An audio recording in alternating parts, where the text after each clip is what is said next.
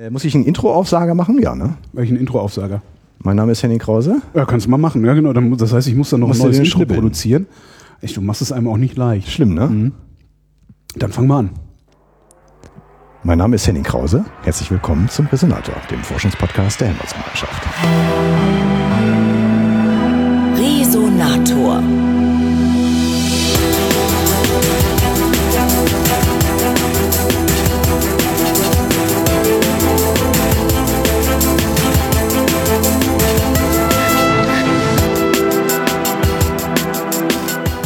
Hast du Gemeinschaft gesagt und nicht Gesellschaft, wie der Kollege vorhin die ganze Zeit. Schlimm, ne? Das passiert aber schnell, ne, dass man Gesellschaft sagt. Mir passiert das immer noch. So Passiert ist dir das, ne? Ja, nee, das ist so ein absolutes No-Go bei uns. Das äh, kann man überhaupt nicht machen. Echt? Ja. Das Aber- ist so, als wenn ich Holger Kurz sagen würde. Ernsthaft? Ja, aber- Also da haben die kein Verständnis für? Naja, es hat ja auch was mit der, mit der Governance zu tun, wie das so schön heißt, sprich mit der, mit der Struktur. Also die Helmholtz-Gemeinschaft ist halt eine Gemeinschaft aus 18 unabhängigen Mhm. Forschungszentren. Und es gibt ja auch andere außeruniversitäre ähm, Forschungsorganisationen, die eine Gesellschaft sind, die dann aber wirklich eine Rechtseinheit darstellen. Ah! Zum Beispiel die Max-Planck-Gesellschaft. Plank, nicht Klank. Und das, obwohl du gerade die Nüsse gegessen hast und nicht ich. Max-Planck-Gesellschaft ist eine Gesellschaft und ähm, das ist wirklich ein, ein Riesenladen, wo es einen zentralen Chef gibt. Verstehe. Ähm, und bei allen Leuten auf dem Kontoauszug steht Max-Planck-Gesellschaft drauf und bei uns gibt es 18 verschiedene Player plus äh, die Geschäftsstelle noch oben in der Mitte. Ah, ich, ich, und ich dachte, das wäre jetzt eher so ein semantisches Problem. Und, Nee, äh, es ist nicht nur schon, rechts von mir. Guck, schon etwas ist auch, was das Selbstverständnis und, äh, und so ausmacht. Ne? Aber eigentlich wollten wir ja nicht, äh, wollte ich nicht dich über die Helmholtz-Gesellschaft befragen. Ja, vor allem muss ich erstmal meinen Gast hier vorstellen. Ja, bitte. Mhm. Als äh, Moderator der heutigen Sendung. Ähm, genau, wir machen ähnlich wie wir das in Folge 22 nach einem Jahr ähm, Resonator schon mal gemacht haben, jetzt nach drei Jahren nochmal so einen kleinen äh, Rückblick. Und Welche Folge dürfte das denn jetzt sein? So um die 72, 73, 74? Irgendwie sowas, ne? Genau, ja, sowas Mhm. etwa. Und ähm, ja, da wollten wir einfach nach drei Jahren nochmal so einen kleinen Blick zurückwerfen und außerdem haben wir was zu feiern Resonat, äh, beim Resonator-Podcast. Beim Was gibt's denn zu feiern? Henning? Ich wollte dir herzlich gratulieren, Holger. Dankeschön, vielen Dank. Wir haben jetzt eine Million Downloads. Jetzt Äh, erst? Ja, haben wir jetzt nach äh, knapp äh, ja, zweieinhalb Jahren Sendung Mhm. ungefähr äh, erreicht. Und äh, genau. Freut dich das oder nicht? Also mich, mich, ich bin ein bisschen enttäuscht. Ich hätte am am Anfang, als wir losgelegt haben, hatte ich so äh, gesagt, wir wollen ungefähr so 10.000 Downloads pro Folge erreichen. Das war so mal so ne? ein, so, ein, so ein Ziel. Und das haben wir jetzt äh, deutlich überschritten. Da sind wir jetzt so, also 10.000 Downloads haben wir so nach zwei Wochen etwa oder nach, nach zehn Tagen etwa erreicht bei jeder Folge. Und mit Longtail hinten dran haben wir so etwa 14.000 im, im Durchschnitt an Downloads. Aber, ähm, und das macht dann halt jetzt diese eine Million aus. Ich hatte auch am Anfang, als ich so auch äh, das mit so meinem Raumzeitprojekt von früher mal verglichen habe, Ja gut, Space geht immer. ja, Space ist natürlich Ja, ja, das, irgendwie. das ist, äh, äh, ich glaube, es gibt kein Thema, womit du mehr Leute gleichzeitig irgendwie auf deine Seite ziehen kannst. Also das ist in äh, diesem Wissenschaftskontext. wahrscheinlich in jedem Kontext. Meinst du Also, besser als Fußball und äh, äh, Promis? Ja, ja. Echt? Weil du wirst mit jedem Fußballfan über den Weltraum reden können, aber nicht mit jedem Weltraumfan über den Fußball. Okay. Da bin ich mir sehr, sehr sicher. Also ich wüsste jetzt nicht, ich wüsste nicht, ich kann mir kein Thema vorstellen, mit dem man, mit dem man äh, erfolgreicher sein könnte als mit Weltraum. Also wirklich nicht. Ich überlege gerade. Nee. Also selbst so, selbst so, so Life Sciences, ne? Also haben wir ja, wir hatten jetzt, ich habe jetzt irgendwie eine, ein, eine, eine Reihe an Krebs und ah, Alterskrankheit und weiß der Geier was Folgen gemacht. Ich glaube, selbst da wirst du Leute finden, die sagen, nee, interessiert mich, geh weg. Aber hat Aber nicht jeder irgendwie eine Oma, die. Ja, trotzdem, aber trotzdem. Ich glaube, wenn du irgendwo hingehst und sagst so, ah ja, hier äh, äh, äh, Raumschiff zum Mars, da wird jeder sagen, ja wie? Und, und mit dir drüber reden wollen. Oder Ich mindestens, sicher. meinen, dass es Steuerverschwendung ist und ja, eine genau. Meinung dazu ja, haben. ja, ja. Also das äh, Ja, gut, dann äh, müssen wir noch mal mehr, mehr Raumfahrt mehr Raumfahrt machen. Genau. mehr Raumfahrt wagen. Und was natürlich auch gut ist, ähm, Straßenverkehr. Also haben wir ja auch, DLR macht ja, Ja. auch Verkehr. Äh, Ja. Und ich glaube, mit, damit, damit kannst du auch gut punkten, könnte ich mir vorstellen. Ja, wobei das äh, ist, glaube ich, immer noch so ein bisschen, die Leute sehen das ja nicht in ihrem Alltag im Straßenverkehr, was da alles erforscht wird. Ne? Ja. Also so ein, äh, weiß nicht, man, man, man merkt vielleicht mal, wenn man da in Braunschweig an so einer Ampel langfährt, dass da irgendwie so komische Kameras sind oder so, aber Hier in Adlershof ist doch auch so eine, so eine Messbrücke. äh, Ja, ja. mit dem- Aber das, was, was jetzt die Verkehrsforschung äh, da für dich im, im Alltag tut, der Stau ist ja immer noch da. Ne? Ja. Und äh, die Radwege sind immer noch schlecht Ja. und äh, Aber um Radwege kümmern die sich, glaube ich, nicht, die Kollegen, oder? ich wollte jetzt nur nicht so eine autozentristische Ach so. Perspektive hier einbringen. Nee, aber wäre nochmal interessant. Was, was, was würde eigentlich passieren, wenn die Verkehrsforscher am DLR sich um Fahrradwege kümmern? Es gibt ja zum Beispiel so, äh, so äh, Theorien, habe ich mal äh, irgendwie von äh, aus, aus Köln gehört, dass irgendwie, wenn du, äh, wenn du ähm, zum Beispiel so eine Rheinbrücke in Köln für den Verkehr sperrst, Mhm. dass, äh, dass der Verkehr wirklich weniger wird. Ja. Also die äh, befürchten dann immer, dass es Staus auf den anderen Nee. Rheinbrücken geben würde. Mhm. Aber äh, äh, obwohl das so Nadelöhre sind, äh, Das ist halt genau dieser Effekt, den wir auch sehen werden für den Fall, dass wir in Berlin irgendwann mal diese A100-Verlängerung Richtung Norden bekommen. Ähm, da wird ja auch mal gesagt, so, ja, nee, das wird ja entlasten und das wird nicht passieren. Da bin ich mir sehr sicher. Also, weil es ist nämlich noch nirgends passiert, dass mehr Straße zu weniger Verkehr geführt Ja. hätte, sondern es werden einfach mehr Leute fahren und wir werden, ja, das. Nee, aber ich meine so, was würde passieren, wenn Grundlagenforscher sich um Fahrradwege kümmern? Also was, was, was käme da für ein Fahrradweg raus? Was käme da für ein, für ein ja, für eine Verkehrsführung bei raus und, und das finde ich was kämen da für Assistenzsysteme bei rum? Ja. Wir, wir, Fahrrad- wir arbeiten die ganze Zeit an Assistenzsystemen für Autos. Also es war ja eine dieser dieser äh, eine dieser DLR-Besuche. Ähm, ich weiß, ich habe leider seinen Namen vergessen. in Braunschweig der. Ja, ja, in Braunschweig. Ja. Äh, der dann halt auch, ich weiß gar nicht, ob es in der Sendung Mose? war oder ich weiß es echt nicht mehr. Müsste nochmal nachblättern. Also ob es in der Sendung war oder, oder danach oder davor, der halt auch sagte, na ja, so ein, so ein moderner 5er BMW in Vollausstattung, der kann im Prinzip schon 120 auf der Autobahn alleine Ja. fahren und wenn sie bewusstlos wären, fährt er rechts ran und hält an und holt Hilfe. So, Wenn es denn aktiviert wäre in der wenn das, Software. genau, wenn das, genau, wenn das in der Software aktiviert wäre. Aber die brauchen halt die ganze Rechenkapazität für die Abgas. Äh, Böse Holger.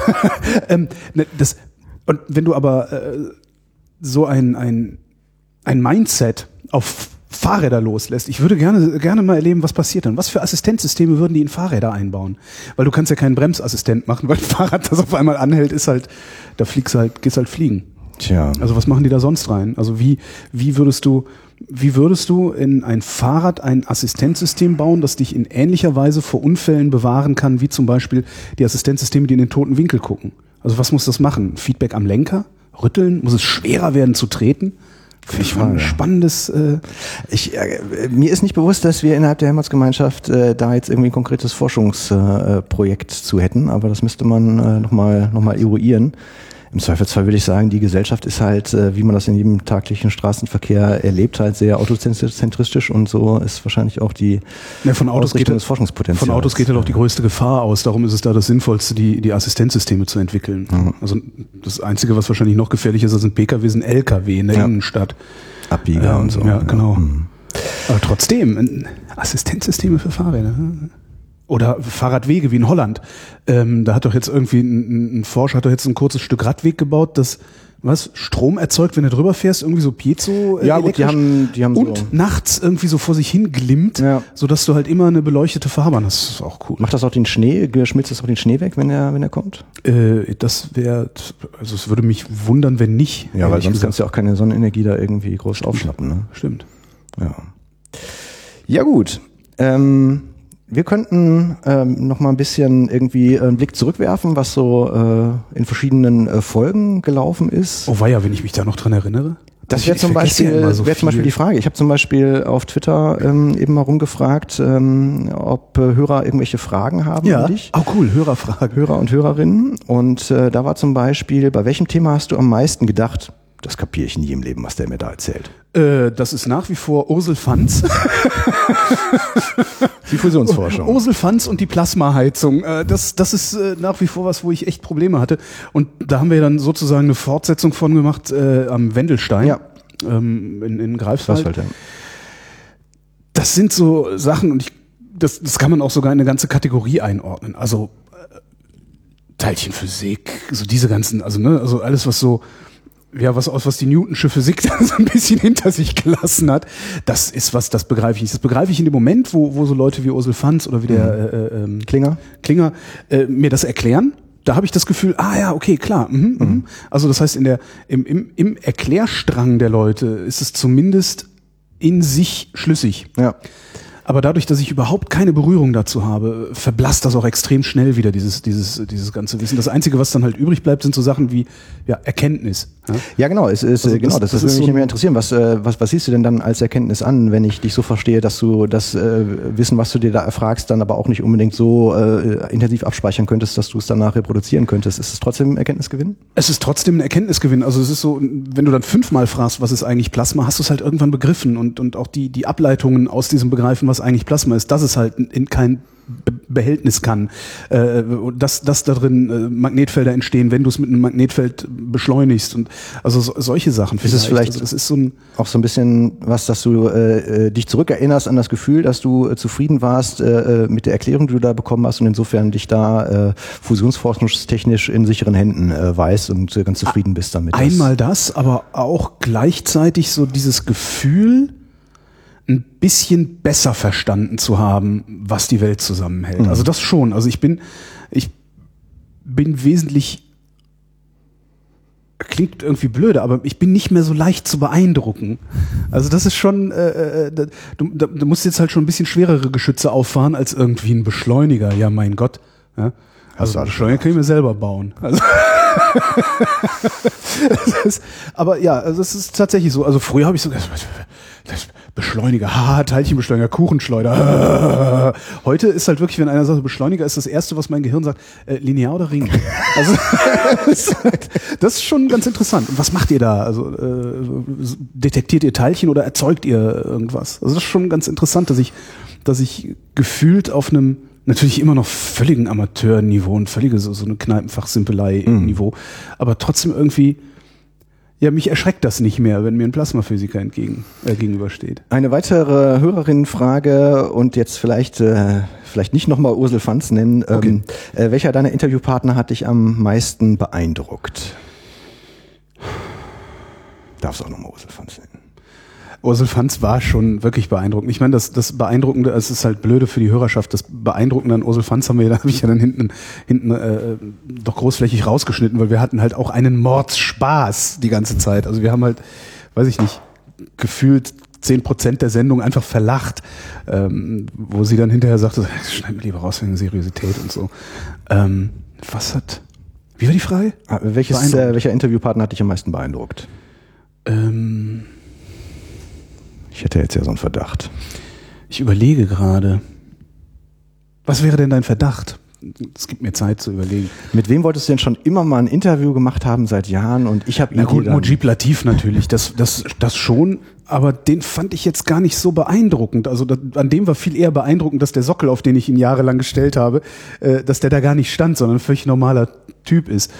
Ähm, beeindruckend, ich versuche da mal eine Meta-Antwort drauf zu geben. Beeindruckend fand ich immer diejenigen Forscher, die in der Lage waren, die Forschung, die sie betreiben, in, in einer Weise zu erzählen, dass ich nicht das Gefühl hatte, dümmer zu sein, obwohl es Physik war. Mhm. Also solche Sachen. Ähm, wer, wer mir wirklich hängen geblieben ist, das ist auch schon ewig her, das war die, äh, ich ihren Namen leider vergessen, die Pressesprecherin vom DKFZ. Ähm, Stefan Seltmann. Genau. Die hat, die wusste halt bis ins kleinste Detail, was in ihrem Laden passiert. Und das bin ich eigentlich nicht gewohnt. Pressesprecher, immer, äh, die haben so ein paar Worthülsen, die, die reihen die aneinander und, und machen das dann hauptsächlich schriftlich. Äh, Und die, ich hatte das Gefühl die ganze Zeit, ja, eigentlich müsste ich jetzt nicht noch mit irgendwelchen Wissenschaftlern reden, sondern äh, Kollegin Seltmann wird mir das auch alles erklären können. Was, was finde ich immer sehr beeindruckend. Aber so richtig so, was fand ich denn, wel- welchen Gesprächspartner fand ich, welches Kind, ne, welches deiner Kinder hast du am Sein liebsten? Ne? ja. Na gut, musst du auch, wenn, wenn du später noch drauf. Äh, Ja, bestimmt. Also ich muss, ich muss dann ja auch in meinem. Kopf nochmal so die, die Zentren abreisen. Ja, wo willst du denn äh, als nächstes äh, mal hinfahren? Wo warst du lange nicht mehr? Was willst du gerne? Hast du ein Thema, das dir auf der Seele brennt, was wir im nächsten Jahr? Ein Thema, was mir auf der Seele Machen brennt, was wir im nächsten Jahr. Ich habe irgendwie das Gefühl, als müssten wir uns noch mehr um die Meere kümmern. Mhm. Aber das ist eher so ein, auch so ein, so ein romantisches Ding, äh, glaube ich. Also wo ich denke, so, das, äh, da, nächstes das ist Jahr- noch nicht zu Ende erzählt. Also wir, wir Jahr- machen da gerade echt viel kaputt. Viel kaputt. Das war also Müll im Meer zum Beispiel Ja, das Müll im Thema, Meer war ja. so ein. Das, das, das war zum Beispiel eins der beeindruckendsten Gespräche, weil das war gleich eins der kürzesten und gleichzeitig eins der deprimierendsten. Ähm, das Beeindruckende war halt dann, als ich äh, hinten raus fragte, gibt es denn irgendwas Positives vom Meer zu berichten? Und ähm, Waren ja zwei Kolleginnen ja, genau. Und ne? ihn, also er antwortete dann, ja, äh, ich war neulich am, im Urlaub am Meer, war schön. Und das ist dann schon irgendwie sehr, erschütternd, auch nachhaltig erschütternd, wenn Mhm. der Wissenschaftler äh, nicht sagt, ja, das kriegen wir in den Griff, ja, sondern sagt, wenn man das sich so anguckt, dann sieht das gut aus. Das ist schon echt ein bisschen bitter. Ja. Ja. Und sonst beeindruckend fand ich halt diese, diese Krebsgeschichten jetzt so. Weil ich meine, ich bin Ja, jetzt das war 46 etwas, Jahre alt, ich habe ich hab aufgenommen haben, sehr ja. lange geraucht. Auch immer so. Ich bin 46 Jahre alt, ich habe sehr lange geraucht, ich habe Übergewicht. Ich hatte, ich hatte sehr lange sehr viel mehr Übergewicht. Äh, äh, ich weiß nicht, was für Risikofaktoren. Ich fliege viel. Ähm, ich, ich vereine so unglaublich viele Risikofaktoren auf mich, dass jedes Mal, wenn ich dann mit irgendwie so, so Onkologen oder sonstigem äh, in Berührung komme, ich da sitze und irgendwie denke so, nee, ich will hier weg. Das ist dann wirklich, ich habe wirklich einen Fluchtreflex im Kopf, wenn es um Krebs geht. Ja, ich fand irgendwie auch die, die aktuellen Folgen, die wir jetzt da im Oktober und Ende September zu veröffentlicht haben, äh, auch ja wirklich spannend einerseits und das gab es auch im Feedback der, der Hörerinnen und Hörer auch, äh, dass dieses äh, Krebsmythen auch mal über Ja. solche Dinge zu reden. Ist Normalerweise ist, wichtig. die Wissenschaftskommunikation, die wir äh, machen, ja eher so eine, wir erzählen hier ein paar. Fakten und erzählen da ein paar Erkenntnisse. Und mit diesen ganzen Verschwörungstheoretikern geben wir uns äh, gar nicht ab, in dem Sinne, dass wir gar nicht erst darauf eingehen, was es da für Mythen gibt. Aber da haben wir das mal so Das ist halt das Problem bei solchen, bei, bei, bei allem Möglichen, also bei jeglicher Pseudowissenschaft, bei jeglicher Verschwörungstheorie. In dem Moment, wo du darauf eingehst, machst du ja dieses Ding zu einem legitimen Diskursgegenstand, was es ja eigentlich schon gar nicht ist. Ja, das ist halt, so- also, Ja, aber du greifst auch einen gesellschaftlichen Diskurs auf, der es äh, halt äh, schafft, irgendwie halt äh, äh, für die Leute einen Aufhänger zu bieten. Warum sollte ich mir gerade das gerade jetzt anhören? Halt? Das ist richtig. Äh, Gleichzeitig hast du aber das Problem, in dem Moment, wo wir da über Misteltherapie reden und sagen, das ist halt Quatsch, ja, und das war auch schon immer Quatsch, äh, in dem Moment sorgst du halt dafür, dass über Misteltherapie geredet wird. Das ist so dieses äh, Any Prom Promotion is good Promotion Ding, das ich äh, zwar bezweifle, aber an, der Stelle hebst du das Ganze halt auf eine Bühne. Und auf dieser Bühne wird es dann diskutiert und dann hast du halt dieses alte Presseproblem, das kennst du, du machst ja ewig schon Wissenschafts-PR. Das alte Problem, ähm, beim Klimawandel konnte man sich das ganz gut angucken. Es gibt keinen Zweifel am menschengemachten Klimawandel, außer Spiegel Online schreibt halt die ganze Zeit, dass es Zweifel am menschengemachten Klimawandel gibt, weil irgendein ein, ein, äh, weiß ich nicht, hirnloser äh, Ingenieur irgendwo in Thüringen ein Pseudo-Institut gründet, äh, was wahrscheinlich nur er, er selber ist und die ganze Zeit erzählt, das gäb's nicht. Naja, das ist halt so das Problem. In dem Moment, wo man, in dem Moment, wo man aber solchen Leuten gar nicht erst eine Bühne gibt und sagt, ich rede mit ihnen nicht, ähm, ja gut, dann kommen die Journalisten. Aus Sicht der Journalisten gibt's Ja, halt sicher. diese, diese Regel, du musst halt irgendwie, äh, wenn du keinen Streit äh, hast in einem Thema, dann hast du auch keinen Pfeffer drin, Ja. dann äh, nimmt der Chefredakteur dir nicht ab, dass das. das halt irgendwie äh, ja äh, wirklich äh, Potenzial hat, an dem man Ja. sich reiben kann und äh, dann weiß man nicht, wenn es keinen Soft gibt, wieso sollte ich das jetzt gerade lesen? Und selbst wenn es If it selbst- bleeds, it leads. selbst wenn es keine 50-50 oder 80-20 oder äh, 99-1-Verteilung ist, sondern noch äh, Mhm. äh, extremer, dann ähm, äh, gibt es halt Medien, die das trotzdem so, so aufbereiten. Ja, es ist halt die, diese, diese, diese extrem hochgehaltene journalistische Maxime, auch immer die andere Seite Ja. zu hören, wenn man berichtet. Nur ist halt, das, das bedeutet halt nicht, he said, she said Journalismus Hm. zu machen. Ja, äh, okay, der Klimaforscher, der seit 40 Jahren nichts anderes macht, sagt das eine.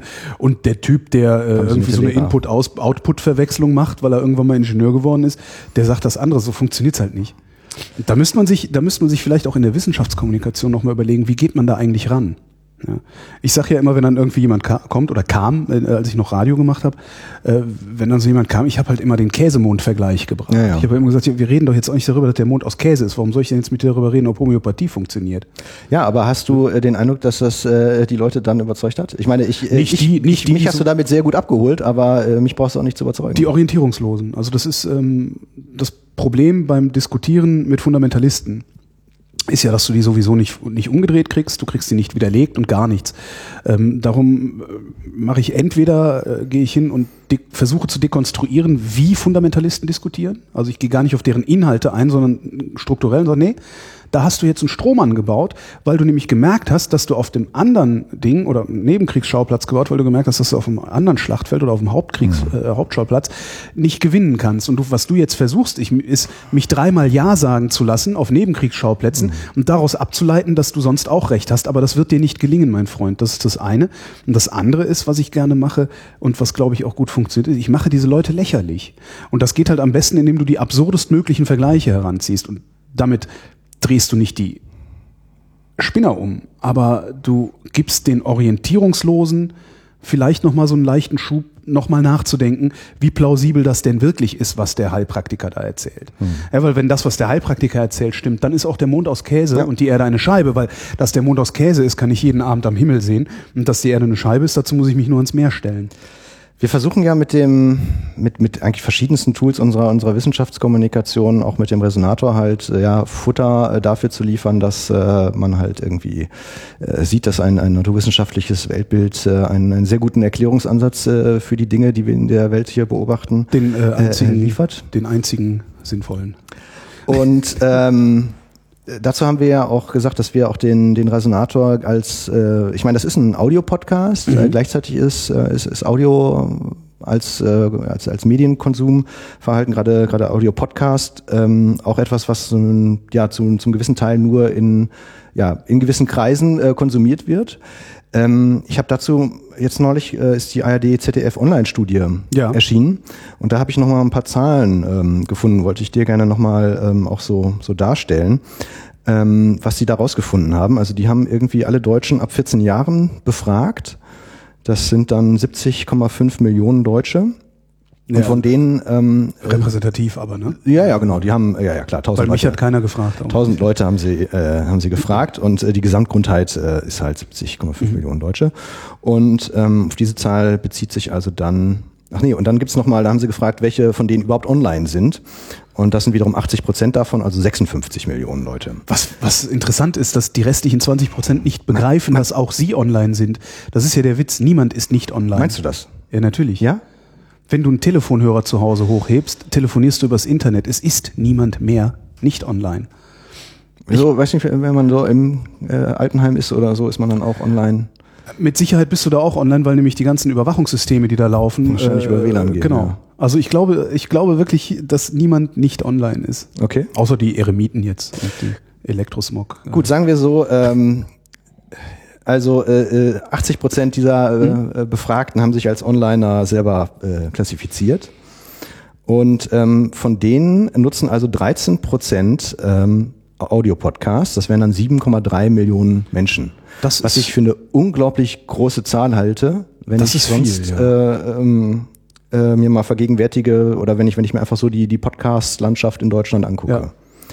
Also theoretisch gibt es dort draußen 7,3 Millionen Leute, die wir erreichen könnten und ohne denen erstmal das Format oder so das, äh, das, das Genre irgendwie oder äh, so erklären zu müssen. Ist das nicht sagen, wir mal die, sagen wir mal die Herangehensweise. Ne? Ja. Wahrscheinlich sind die meisten sich nicht darüber im Klaren, dass ein Podcast ein regelmäßig per Abonnement zu beziehender Audioinhalt ist. Das ist nämlich gleich die nächste äh, interessante Frage, beziehungsweise ähm, der, der übernächste Punkt, äh, zu dem ich kommen wollte, was das Abo angeht. Aber ähm, davor ähm, wollte ich noch mal kurz äh, sagen, dass äh, im Jahr davor haben sich, haben sich halt sieben Prozent der Leute, also nicht 13 Prozent, sondern sieben Prozent der Leute im Jahr 2014 als regelmäßige Podcast-Konsumenten äh, geoutet.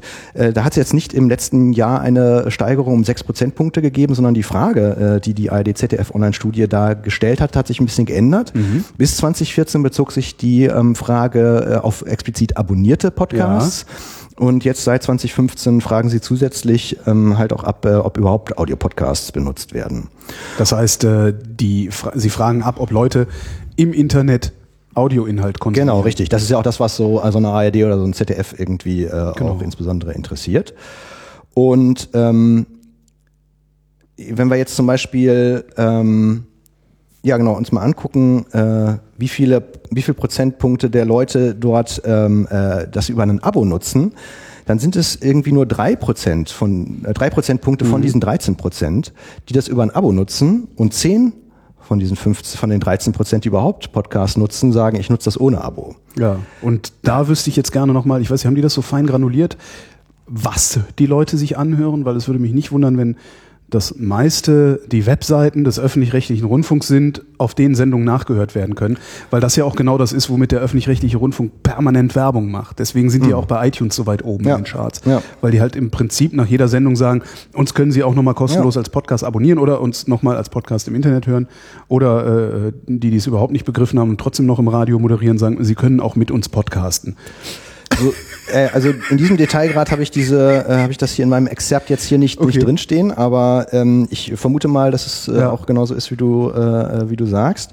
Aber Was das ich halt daran wirklich interessant fand, äh, weil wir beim Resonator, wir haben das in, in unserem letzten Gespräch äh, hier vor zwei Jahren äh, schon schon gesagt, wir hatten eigentlich äh, den den Wunsch mit dem mit dem Resonator Podcast, die die Hoffnung verbunden aus dieser Filterbubble der Leute, die eh schon Podcasts hören, rauszukommen und Ja. all- allgemein alle Leute zu erreichen, die sich für Wissenschaft interessieren und dann zu sagen, gut, jetzt ist es halt mal kein Text, sondern hier hast du mal einen, einen Audio zu hören. Wenn ich jetzt aber hier lese, es gibt 7,3 Millionen Leute, die potenziell irgendwie bereit wären oder jetzt schon Audio im Web nutzen, ähm, muss ich doch sagen, dass da, da, da liegt eine unerschlossene äh, äh, Interaktionsgruppe. Äh, Das darum. ist, das ist halt die große Frage. Wenn das Leute sind äh, oder überwiegend Leute sind, die sich auf den Webseiten des öffentlich-rechtlichen Rundfunks, ich glaube nicht, dass beim privaten Rundfunk irgendjemand nochmal nachhören will, was das Gewinnspiel war, äh, wenn das überwiegend Leute sind, die sich auf den Webseiten des öffentlich-rechtlichen Rundfunks Sendungen anhören, die schon gelaufen sind, ähm, das, man müsste das wirklich da ganz tief rein in die Zahlen. Man müsste wissen, wie alt sind die Leute, wie ist deren Mediennutzung sonst, was für, was für eine Mediennutzung haben die auch gelernt. Es würde mich nicht wundern, wenn die meisten davon Leute sind, die sowieso schon den ganzen Tag Deutschlandfunk hören. Ähm, beispielsweise, die sowieso schon den ganzen Tag Deutschlandfunk hören, ähm, eigentlich schon immer Corso hören wollten, aber nie zu Hause sind, wenn Corso lief äh, und sich jetzt freuen, dass sie Corso hinterher nochmal im Internet hören können. Ähm, ja, das können nicht 7,3 Millionen, warum nicht? nicht? Warum denn nicht? Guck dir mal an, wie viel Hörer das Radio hat. Das, äh, warum nicht? Also ich Ja. meine, und die, es ist ja nicht nur der Deutschlandfunk. Ich meine, wenn ich mir angucke, welchen Share der Deutschlandfunk von meinen 17 Euro irgendwas kriegt, ich glaube 20 Cent oder Ja, so. das, also Deutschlandradio, also die drei Deutschlandradiowellen, die kriegen am wenigsten von Ja. allem.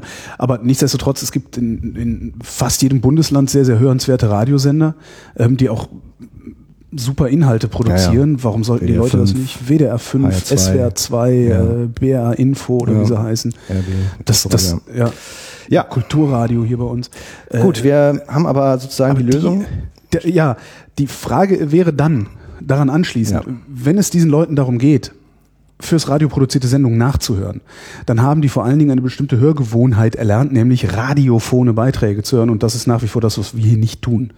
Ja. Ähm, das heißt, meine alte These, äh, ich halte meine alte These aufrecht, ähm, wir produzieren A zu viel Länge und B in Formaten, die zu ungewohnt für die Menschen sind. Und der Mensch fürchtet Ungewohntes. Mhm. Das äh, wäre vielleicht auch eine Lehre, die man ziehen kann. Ähm, zu Wir haben das ja schon mal versucht, auch Radio. mal ähm, äh, jetzt hier so ein bisschen reportagig zu werden. Ähm, zum Beispiel die, die kurze Folge zum Supercomputer aus Ja. Jülich. Da äh, warst du mal so ein bisschen reportagig mit äh, Mhm. positiv gesagt Atmo, negativ gesagt die Klimaanlage war ziemlich laut äh, unterwegs. Das hat den Leuten aber auch gefallen, glaube ich. Und äh, das heißt, in die Richtung sollten wir noch weiter was machen. Ja, ja, denke ich schon. Also vielleicht, vielleicht sollten wir wirklich, ähm, das hatte ich ja damals, glaube ich, ins erste Konzept sogar geschrieben, dass ich gesagt habe, äh, Formate zu machen, die so sind, äh, wie die Leute es gelernt haben äh, aus 100 Jahren Radio. Weil wir werden es sowieso nicht neu erfinden und besser machen. Schade. Nee, werden wir nicht. Also es, es gibt alle, alle Ideen und alle Formate schon. Gut. Wir müssten uns dann nur daran bedienen. Ähm, ja. Apropos Supercomputer, du sagst Ja. zwar, die Leute äh, wollen eher kurz, äh, de facto war aber die äh, Supercomputer-Folge, die ausführliche mit Bernd Mohr, eine der, äh, fast eine der am meisten downgeloadetsten äh, Folge. Die hatte also etwa äh, 18.800 Downloads bis heute äh, und ist auch mit zwei Stunden 23 unsere längste. Bernd Mohr war ein cooler Typ, oder? Der äh, ja Ist ein cooler der, Typ. Der, der war, der war wirklich faszinierend, weil der ähm, was mir am Anfang überhaupt nicht so klar war. Normalerweise spreche ich ja dann mit dem äh, Leiter des Instituts für ähm, Schieß mich tot. Der dann eine Krawatte anhat. Teilchen, äh, der eine Krawatte anhat, weil er, weil er irgendwie falsch gebrieft worden ist und dachte, das Fernsehen käme. Ist mir auch schon mehrfach passiert. Das ist dann so, was machen Sie denn? Also ich ja, äh, irgendwo müssen wir ja reinsprechen. Aber da hätte ich mich ja gar nicht ordentlich anziehen müssen. das ist schon ganz schön. Ähm, na, Bernd Mohr war so in einer schon sehr einzigartigen Weise begeistert von dem, was er da tut, weil er auch gar nicht mehr tun will als das, was er da tut. Er will gar nicht Karriere den, machen. Genau. Und wenn du, wenn du so sonst, und das ist ja eine der äh, Kritik, die man sehr häufig hört, auch von den, von den Kollegen, wenn man mit denen redet, ähm, du hast halt ein viel Energie, also du hast 100% Energie, davon steckst du, was weiß ich, 70 oder sagen wir mal 50 in deine aktuelle Forschung. Ähm, mit 30% überlegst du dir schon, was da noch hinten dran kommen könnte und die restlichen 20%, die verbringst du damit, irgendwelche bescheuerten Anträge in 27 Durchschlägen zu schreiben, äh, damit du überhaupt noch in zwei oder vier Jahren äh, finanziert wirst. Das heißt, du dein Fokus ist nicht ausschließlich auf dem, was du gerade forschst. Und das war bei Bernd Mohr völlig anders. Er sagt, nee, ich betreue den Supercomputer. Punkt. So, ich, ne, ich will jetzt nicht noch irgendwie beweisen, dass man, äh, äh keine Ahnung, weiß ich nicht, dass man Plasma noch heißer machen kann oder, oder sonst irgendwas.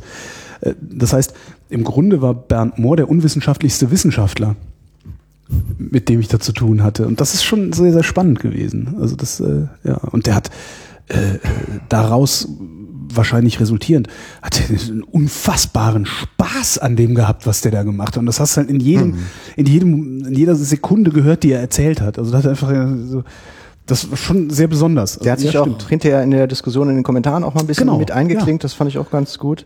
An der Stelle kann man vielleicht auch noch mal sagen, wir würden uns gerne noch mehr äh, ja, natürlich, aber auch wünschen. Ich bin mittlerweile, mittlerweile tue ich halt einfach, bilde ich mir halt einfach ein, dass ich so super Fragen stelle, dass es hinterher keine Fragen mehr gibt. Meinst du? nee.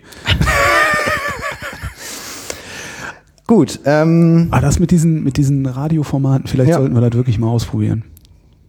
Gut. Dann äh, jetzt hier Preisfrage. Was ist die am meisten runtergeladenste Resonator-Folge? Äh, geladen kann man nicht steigern, darum ist es die am meisten geladene. Was habe ich gesagt? Ich, äh, geladenste. Ich mache das jetzt absichtlich, um mich auch mal zu korrigieren. Ich höre das nach. Ich höre das nach. genau. Also nicht, dass du da im Rohschnitt jetzt äh, dran gehst. Du bist ja der, der hinterher sagt, so schneid das raus, schneid das raus. ähm, das war immer, warte mal, das war sehr lange, war das die erste mit, mit Viada, mhm. also mit unserem Chef. Mhm. Ähm, ich glaube aber, die dürfte abgelöst sein durch äh, Nisa Ibrahim. Ja. Das, das genau. was auch ein, ein völlig wahnsinniger Typ war. Also das ist Wer es nicht gehört hat? Ja, Paläontologie. Der Typ hat einfach mal, also ich, der ist halt hier im Wedding aufgewachsen und hat sich mit, ich glaube, sechs, nee, sechs oder neun Jahren hat er ein Foto gesehen ähm, von, von Artefakten eines Dinosauriers, dem Spinosaurus aegyptiacus. Ähm, die Artefakte äh, sind, ich glaube, ein Bombardement oder ein Brand im Zweiten Weltkrieg oder sogar im Ersten Weltkrieg schon in München in der Sammlung verloren gegangen. Und es gab genau ein Foto von dem äh, Archäologen, der die damals gefunden hat, oder Paläontologen, der die damals gefunden hat, und ein paar Artefakte. Und er hat sich damals in den Kopf gesetzt, diesen Dinosaurier will ich finden. Und das hat er gemacht. Ja, das musste er erstmal hinkriegen. Ja, ich glaube selbst, ich glaube selbst Leute, die, die dann irgendwie Astronaut geworden sind, haben sich zwar irgendwann mal gesagt, ich würde gerne Astronaut werden und darauf hingearbeitet, aber ich glaube nicht, dass die jemals damit gerechnet haben, Astronaut zu werden. Und Nisa hat halt die ganze Zeit gesagt, ich, nee, ich finde den. Ja, und dann hat er, dann hat er noch äh, auf dem Weg dahin irgendwie noch so einen Flugsaurier gefunden und zwar in komplett, der auch bisher unbeschrieben war und äh, alle äh, Kollegen und, und seine Professoren haben gesagt, bist du denn irre, nach Afrika zu gehen, um da zu graben? Geh nach Asien, da, da sind die meisten Fossilien. Der hat gesagt, nee, ich gehe halt nach Afrika. Und also lebe deinen Traum und äh ja, ach ja, das ist so ein Motivationstrainer-Gequatsche. Ich weiß nicht, ob das funktioniert, lebe deinen Traum. Aber gib zumindest nicht zu früh auf. Das ist es wahrscheinlich. Können wir den Nachwuchs ein bisschen begeistern mit diesem Format? Ich denke schon. Ja, ne? Ja, absolut. Wir hatten auch ich schon wirklich, äh, wirklich Feedback von, von Leuten, die gesagt haben, ich habe jetzt aufgrund von ähm, ja, euren ja. Äh, Podcast hier mich bei euch als Azubi äh, beworben oder habe jetzt, äh, äh, weil da so ein spannendes äh, Thema irgendwie in der Krebsforschung zusammen mit dem Dresdner Oncoray war, mhm. irgendwie äh, hier eine Diplomarbeit bei euch. Das glaube ich wirklich, dass wir dazu auch wahrscheinlich sogar noch viel stärker in der Lage wären. Das Problem ist halt, wenn du Menschen erreichen willst, die an, an so einem Scheideweg stehen, so was mache ich, was will ich eigentlich beruflich machen und sowas, die haben in der Regel eine Aufmerksamkeitsspanne, die sehr kurz ist. Äh, ne, so Spätpubertät äh, ist halt schwierig, da überhaupt jemanden zu erreichen. Mhm. Ist auch wieder eine Formatfrage dann. Aber äh, im Grunde, ich denke immer, also bisher hat noch jeder, jeder Wissenschaftler, also jede Sendung, die ich hier gemacht habe, hat irgendwo entweder komplett oder im Verlauf der Aufzeichnung ähm, bei mir den Wunsch ausgelöst, das auch machen zu wollen. Oder irgendwie daran beteiligt zu sein. Ähm, und ich denke immer, wenn das bei mir funktioniert, dann muss das bei allen anderen eigentlich auch funktionieren, die ein bisschen Interesse über ihren eigenen Tellerrand hinaus haben für Dinge. So kriegst du wenigstens einen kleinen Einblick, wenn wir dich ab und zu mal durch die, durch die Lande schicken. Deswegen, deswegen mache ich das ja. Ich, das, das Problem ist ja, du, du hast ja nur ein Leben. So, und das reicht mir nicht. Ja. Also wirklich nicht. Und es gibt halt kaum Möglichkeiten, mehr als ein Leben zu leben. Das ist ein, die eine Möglichkeit ist, Schauspieler zu sein. Ähm, das bin ich nicht.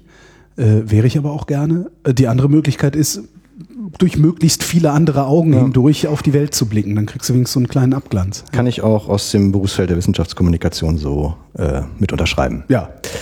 Ja, dann, äh, genau, wir haben bisher 71 äh, Folgen, wir haben eine Million Downloads, die wir ähm, jetzt heute hier, wir nehmen am 2. November auf, äh, feiern können. Äh, noch zur Statistik, was äh, glaubst du, was unsere durchschnittliche Sendungslänge ist? Äh, 1,20. Nee, 54 Minuten. 1, ach echt, unter einer Stunde? Unter einer Stunde durchschnittliche Sendungslänge. Ach so, wegen der ganzen kurzen Wegen der ja, ganzen okay. kurzen. Ja, ich meine, ich hätte jetzt natürlich separat mal auswerten können, was die durchschnittliche Sendungslänge der langen Folgen ist. Das äh, würde dann wahrscheinlich ja, deutlich über einer Stunde liegen. Aber das ist halt, das ist dann, also wenn man die kurzen dazu nimmt, ist es trotzdem ziemlich viel, ziemlich lang, ne? Ja, ich glaube, so eine normale Länge bei uns ist dann halt auch mal irgendwie äh, 90 Minuten, würde ich mal 90 so Minuten, sagen. die kurzen so zwischen 15 und 20. Ja, und dann kommt das so ungefähr, kommt das so ungefähr raus. Ja, und dann gibt's ja noch so Kurzfolgen, die dann, also fand ich ja dann am, am GFZ. Ja. Äh, Ach, die ich ja mit dem Chef, wo, die wo ich eigentlich nur, genau, Kurzfolge. die verunglückte Kurs, wo ich eigentlich nur, ja, komm, zehn Minuten, ja. Und das war dann, normalerweise rede ich ja mit Pressesprechern und da war es Der ja so, dass der, Hüttel, ja. der, der Chef des Instituts selber was sagen wollte. Und ich Hm. dachte so, oh nee, das wird jetzt wieder ganz schlimme Worthülsen geben. Naja, und der hat dann halt eine Stunde Schön lang konkret die auch erzählt. Sachen erzählt. Ja. ja. Genau, was ich dann natürlich irgendwie als, als Öffentlichkeitsarbeiter ähm, äh, mir immer ausrechne, ist, äh, wie lange haben sich Leute mit unseren Inhalten beschäftigt. Ja. Das heißt, wenn ich jetzt die Anzahl der Downloads ähm, mal die Durchschnittslänge nehme, sprich, äh, äh, wie viel Zeit haben Leute hintereinander ähm, weggemessen, äh, sich mit unseren Inhalten. Ach, das ist aber jetzt auch ein sehr theoretischer Wert. Wieso? Also, du weißt ja nicht, ob die das alles gehört haben. Ja gut, aber äh, das weißt du zum Beispiel bei einer verkauften Zeitung auch nicht und Das stimmt, trotzdem, trotzdem tun die äh, immer so, als- äh, tun die Zeitungen immer so, als wäre Auflage gleichzusetzen mit einem Medienkonsum. Natürlich, ich, ich sage dann immer gerne, ich rechne konservativ und Mhm. rechne so, dass äh, jeder Download nur nur einmal und von nur einer Person angehört wird. Das Mhm. kann man ja so rum auch nicht sagen. 54 Minuten Durchschnittszeit mal Ja. eine Million Downloads. Äh, was meinst du? ist- 54 Millionen Minuten, warte mal eben, das Jahr hat, äh, lass mich nicht lügen. Wie viel, wie viel, was, 54 Millionen? Das sind, das müsste so ungefähr, Kannst ja, kannst ja ungefähr mal eine Stunde anderthalb sagen. Jahre, ne? Das müssten ungefähr anderthalb Jahre sein, die Nee, man, du bist in der falschen Größenordnung. bin ich in der falschen Größenordnung? ja. Na doch. Das Jahr hat 31 Millionen Sekunden. Oh. Du oh. bist um zwei Stellen ich bin um zwei, verrutscht. oh ja, verdammte Axt. Dann Ja. wären das, äh, äh, äh, Also genau ausgerechnet sind es 106 Jahre, die sich äh, Leute mit unseren Inhalten äh, Ja. am Stück beschäftigt haben. Aber natürlich, wir wissen, dass es eine sehr ungefähre Zahl ist. nee, alle, alle haben das gemacht. Alle haben sich mindestens zweimal und mit zwei Leuten angehört. Genau. Nee, das nur mal so ungefähr, was, äh, was sozusagen Beschäftigungsdauer mit unseren Inhalten angeht. Ja, dann für nächstes Jahr haben wir schon gesagt, wir machen, wir machen weiter. Wir Ja, ähm, ich haben mich jetzt sehr. die ersten drei Jahre äh, rum. Und. Und es ist nach wie vor, ich weiß nicht, habe ich das vor zwei Jahren schon gesagt, ich glaube, da war mir das noch nicht so, es ist, äh, lieber Hörfunk, es tut mir leid, das hier ist der geilste Job meines Lebens bisher.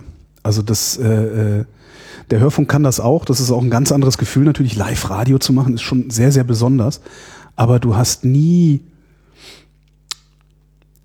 du hast halt nie diese, diese Möglichkeit, maximal lange mit Leuten zu reden und auch anlasslos mit Leuten zu reden. Und das ist also schon, und was ich in, in diesen wenigen ja, 70 Sendungen, was ja noch nicht mal 70, das waren ja im Grunde dann nur äh, maximal 40 Besuche, die ich irgendwo gemacht habe, was ich da alles Neues gesehen und gehört und gedacht habe, äh, äh, das habe ich in 17 Jahren Radio nicht neu gesehen, gehört und gedacht, obwohl ich immer dachte, da wäre es schon viel gewesen.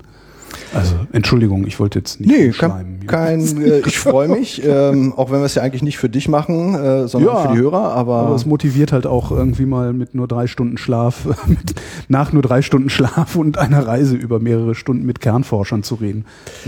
wir nutzen auch weiterhin ähm, äh, kostenlose äh, Angebote, die es im Netz gibt für unsere Produktion, äh, WordPress, Auphonic und, und Podlove. Äh, auf Phonic bezahle ich. Äh, Ja, wir bezahlen mittlerweile auch äh, Podlove Support, insofern, äh, aber trotzdem, es sind Dinge, die aus der Community heraus äh, entstanden sind. die Wikipedia. Äh, genau, die Wikipedia. Und da wollen wir sozusagen in die Community nochmal ein, ein Dankeschön, kann man immer gut an dieser Stelle nochmal hinein äh, setzen. Man kann uns gar nicht flattern, weil äh, wir ja schon äh, vom Steuerzahler bezahlt sind. Genau. Insofern das heißt, müsstet allen- rauskriegen, wo Henning und ich wohnen und uns die äh, äh, schwarzen Koffer. Ich krieg dann Ärger, aber Aber hinterher haben wir schwarze Koffer voller schwarzem Geld. Das ist doch super. das schneiden wir raus. Ähm, gut, was in Zukunft noch äh, neu kommen soll, äh, ist, äh, wo ich mich sehr darauf freue, ist, dass es bei, bei Potlove ähm, äh, demnächst nicht mehr nur Verbesserungen im, im Backend, was, äh, was diese Publishing-Infrastruktur mhm. angeht, äh, äh kommen soll, die es in, im letzten Jahr schon, schon immer wieder gab, sondern dass auch jetzt mal der Webplayer ähm, angefasst werden wird, den wir, mhm. den wir benutzen. Und eine Funktionalität, auf die ich äh, äh schon sehr lange warte und schon seit einem Jahr dem, dem Potlove-Team äh, immer wieder äh, bitte das doch mal umzusetzen, ist also, dass äh, es dann ein, äh, ähnlich wie man das von YouTube-Videos kennt, ein Embed Knopf geben wird, der ja. es einem dann ermöglichen wird, bei diesem äh, ähm, Potlove Player 2.0, ähm, also dann den Player äh, zu embedden. Äh, äh, rendert der dann auch einen Player zu Facebook, wie früher Soundcloud das gemacht hat? Weil das will man ja eigentlich haben. Genau, also ich, ähm, ob dann äh, die, das Embed äh, auf, äh, auf Facebook äh, so gut funktioniert, wie man sich das wünscht, ist, ist immer noch mal eine ganz besondere Frage, aber insbesondere auch erstmal das Einbetten, äh, wie man das von YouTube-Videos in einem anderen WordPress oder in mhm. einem anderen Typo 3 oder sonstigen äh, CMS von, von, von Webseiten angeht, ist hier also dran gedacht. Also dass ich dann halt dort so ein iFrame kriege und mir dann halt mhm. an beliebigen ähm, aber ich will das in den Netz Social das einbetten kann. Ich will das will ich das Facebook. Auch. Ich will einen Player auf Facebook, äh, so dass die Leute das hören können, ohne Facebook verlassen zu genau. müssen. Genau, das wäre äh, wär sozusagen äh, das das Idealziel. Ja. Ähm, ich denke mal jetzt, dass das das erste, ähm, was die was die angehen, ist sozusagen die die Möglichkeit überhaupt das über so ein so ein iFrame äh, in nicht Facebookige und auch nicht mhm. Tweets äh, einzubetten. Ähm, meine Hoffnung ist sozusagen auch, dass es dann natürlich auch auf, auf Facebook geht. Aber für uns wäre das also schon ein ganz erheblicher Fortschritt, weil es schon ein bisschen blöd ist, dass man diese Medieninhalte immer nur so verlinken kann. Ja. Oder man muss sie dann auf anderen Webseiten explizit hochladen, was dann äh, nicht den schönen Webplayer mit, der, mit den Kapitelsprungmarken ähm, beinhaltet, was dann auch mhm. bei uns in der Statistik nicht irgendwie zählbar ist. Und insofern, da, da freue ich mich sehr drauf, wenn wir dann diesen, diese Dinge auch äh, implementieren können und dann auch zum Beispiel die Helmholtz-Zentren, wenn du mal wieder in Jülich bist, das dann auch dann auf die Jülich-Webseite ja. zum Beispiel äh, direkt stellen zu können. Das ist noch was, wo ich, äh, dem ich sehr freudig entgegenblicke. Ja, dann ähm, Holger. Ja. Welche Frage hat dir denn noch nie jemand in einem Interview gestellt?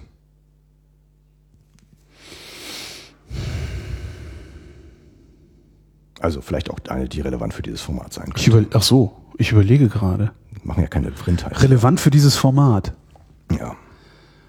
Äh, mich hat außer dir noch nie jemand zu diesem Format befragt. Von daher ist Welche Frage habe ich dir dann äh, beim letzten Mal zu stellen vergessen? Das weiß ich nicht. Ja, gut. Ähm, ich überlege gerade.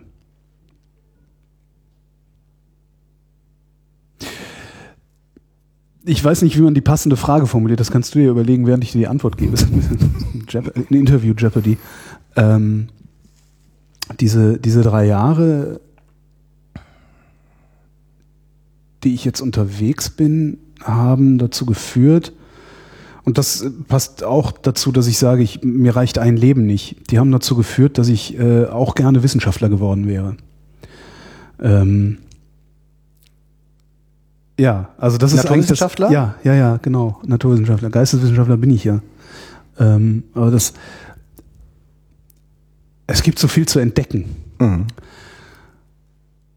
Und ich würde da gerne was von entdecken. Ähm, ich, also es ist so ein, auch so ein ganz romantisches Bild natürlich, was ich im Kopf habe. Eben hast du schon den Goethe ange, an, anreferenziert. Also, hab ich die Welt, was, was die Welt im Innersten zusammenhält. Ach, das Goethe? Ja. Ach so. Faust. Echt? Ich erinnere mich. Hallo, Geisteswissenschaftler, Holger. Ja, Medienwissenschaftler. Ich habe doch, du wirst lachen. Ich habe sogar mal, wir haben sogar mal erst einen Goethe hier erklärt. Wir haben sogar mal in der Theater AG Faust aufgeführt. Ja, was die Welt im Innersten zusammenhält. Da war ich allerdings nur dieser, wie hieß der? Dieser Erdgeist und das andere. Dieser, dieser, dieser Schüler von Faust. Ja. Verzeiht, ich würde euch deklamieren.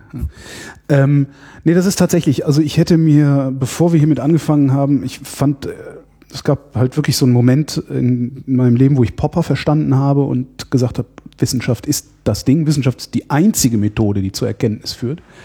Ähm, da werden jetzt die Philosophen sagen, nein, Grübeln führt auch zur Erkenntnis. Ja, da hast du aber nichts von. Äh, jedenfalls der, der gegenüber sitzt, nicht. Ähm, das heißt, ich war immer schon, also ich, was heißt immer schon, aber ich bin, seitdem bin ich so, schon so ein Wissenschaftsfanboy und sage, cool, also yeah, Science, fuck yeah, Science. Aber mir, ich konnte mir nie vorstellen, selber auch an einem, an einem Naturwissenschaftsbetrieb teilzunehmen oder teilzuhaben oder da mitzumachen. Und mittlerweile denke ich, ja doch, mit allem, was ich jetzt weiß darüber, 20 Jahre zurückversetzt, würde ich es versuchen. Ich würde versuchen, Naturwissenschaftler zu werden nochmal. Ähm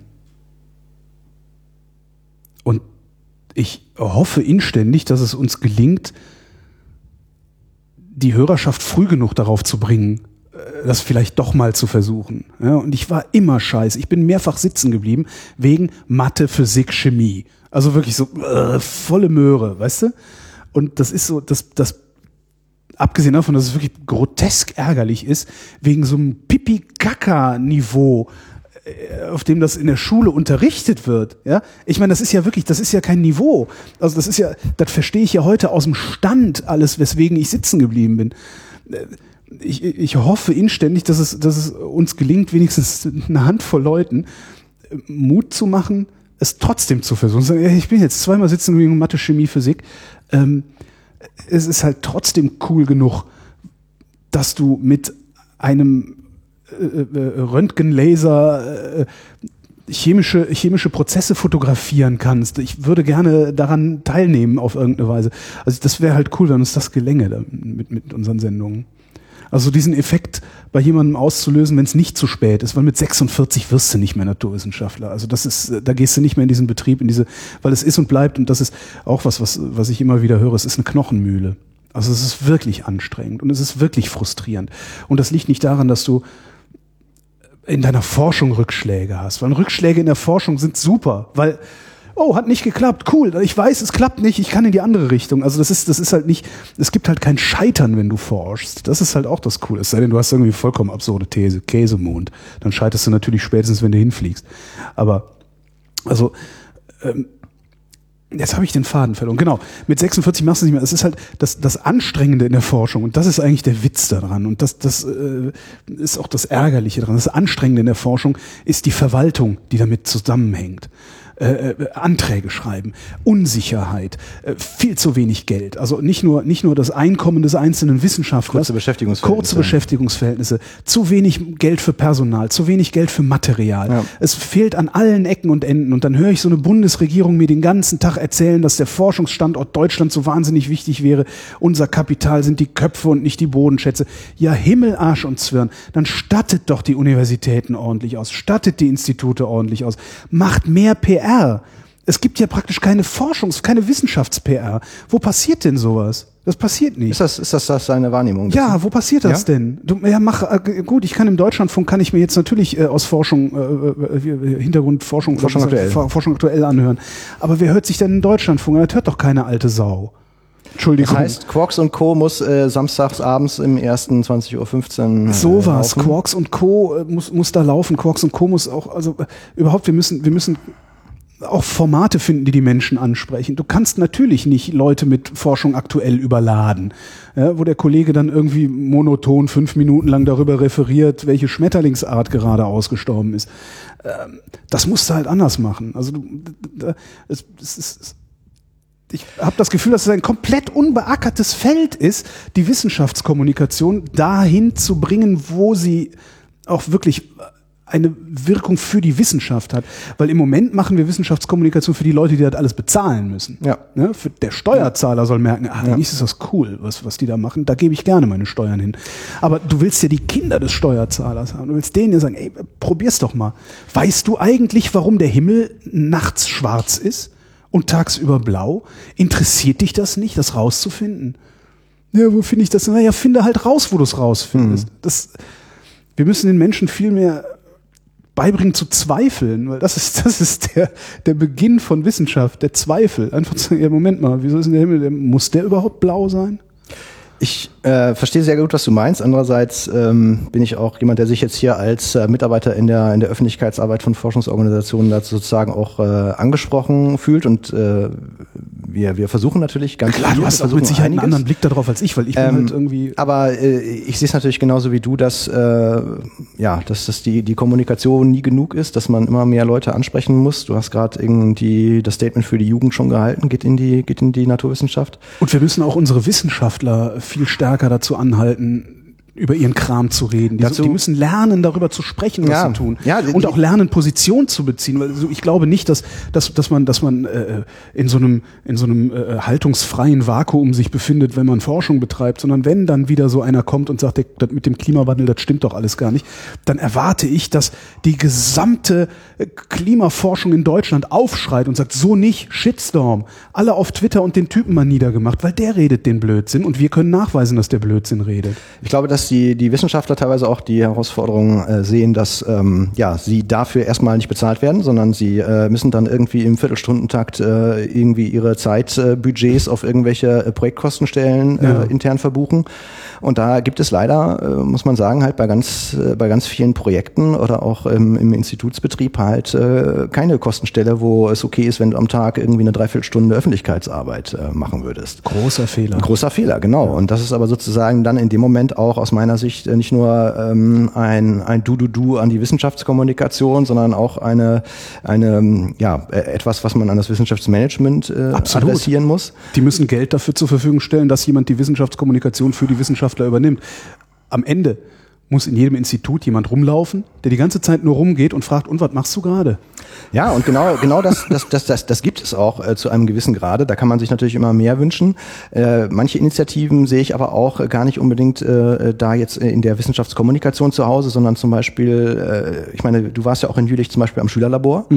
Und äh, solche Initiativen finde ich in der Richtung genau, genau richtig, was die Jugend angeht. Es gibt auch teilweise Initiativen, äh, die schon in Kitas ansetzen. Da gibt es zum Beispiel dieses Haus der kleinen Forscher, wäre vielleicht für uns für nächstes Jahr auch nochmal irgendwie eine Themenidee. Ähm, wo, Klar, nehme ich die Kinder mit. wo, ich, wo es also Wissenschaftlerinnen und Wissenschaftler in die Kitas gehen und nicht direkt äh, am Kind arbeiten, sondern äh, die Erzieherinnen und Erzieher ausbilden. Ach so. Und äh, denen also dann, äh, weiß ich nicht, irgendwie ein, ein, ein, äh, eine Schulung geben, äh, was ist hier, keine Ahnung, jetzt ist Herbst, die Blätter fallen von den Bäumen, was ist eigentlich irgendwie los im Wald? Und ähm, äh, dann können die das halt äh, dann im nächsten Herbst mit, mit, mit ihren Kindern da besprechen und kriegen dann da naturwissenschaftliche Forschung sozusagen auch schon mal ganz klein mit, mit kommuniziert. Das heißt, es ist schon besser als mein Eindruck äh, vom System. Äh, äh, du, ich bin, in, ich bin total in der Filterblase gefangen und ähm, äh, für mich ist zum Beispiel der Podcast auch halt eine, äh, eine, eine Idee gewesen, halt aus, aus der äh, Wissenschaftskommunikationsblase, wir erreichen nur die eh schon katholischen, äh, irgendwie auch äh, äh, hinauszutreten und auch mal äh, neue Leute, gerade halt, äh, wie es in der Podcast äh, Grundhörerschaft, äh, wie ich sie vor drei Jahren so beobachtet habe, äh, angeht, gerade die Technikaffinen, auch ein bisschen die, die Wissensaffinen irgendwie äh, zu erreichen. Aber natürlich äh, kann das immer nicht genug sein und muss noch, muss noch äh, viel mehr geben. Gut, dann haben wir, haben wir da darüber gesprochen. Oh, Einmal aufgeregt.